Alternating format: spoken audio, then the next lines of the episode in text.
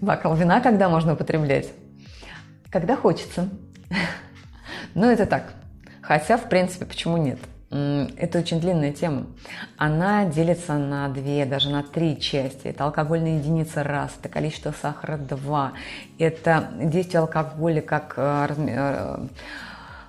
э, скажем, утончающего межклеточной мембраны, позволяющего усвоить вот эту продукту. То есть тут с разных сторон можно подойти. Давайте подойду с простой.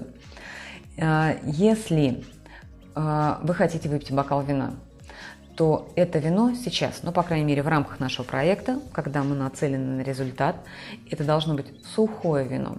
Не принципиально какое, красное ли, белое ли, было бы оно сухое. И еще раз скажу, совершенно не важно, красное оно или белое.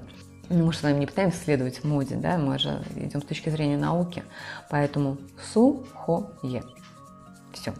И а, по поводу количества, ну, бокал вина в любой и советую вам на завтрак.